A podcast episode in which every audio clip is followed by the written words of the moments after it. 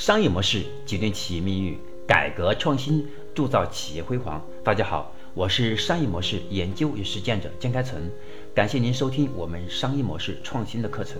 今天我要分享的是第两百六十三讲：个人微信与企业微信的本质区别，分析一下个人微信与企业微信各自优势。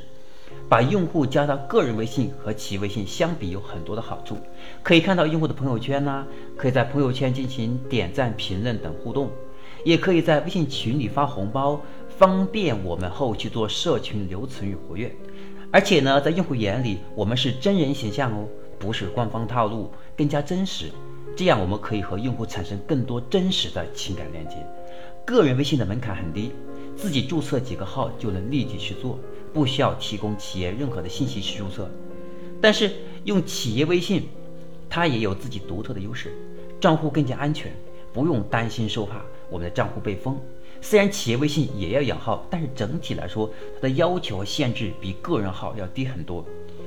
有一个更加正式的企业 IP 形象，对于我们重视企业品牌的企业主来说非常重要，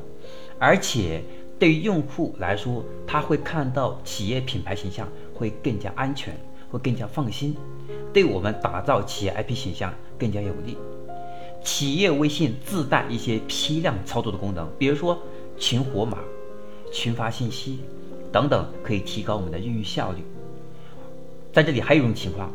我们的企业员工现在的流失率很高，如果我们前期把微信号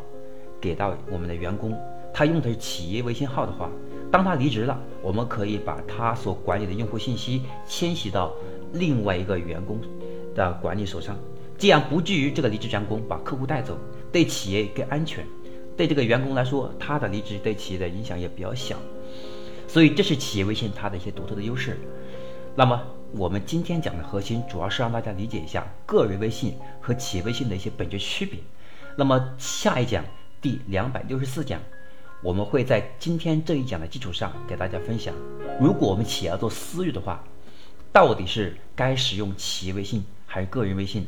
到底该怎么选择、怎么判断呢？这是我们第两百六十四讲，我们的核心做私域是个人微信还是企业微信比较合适？这是我们下讲的内容。我是商业模式研究与实践者江开成，那么今天我的分享就到这里，我们下一讲第两百。六十四讲，再见。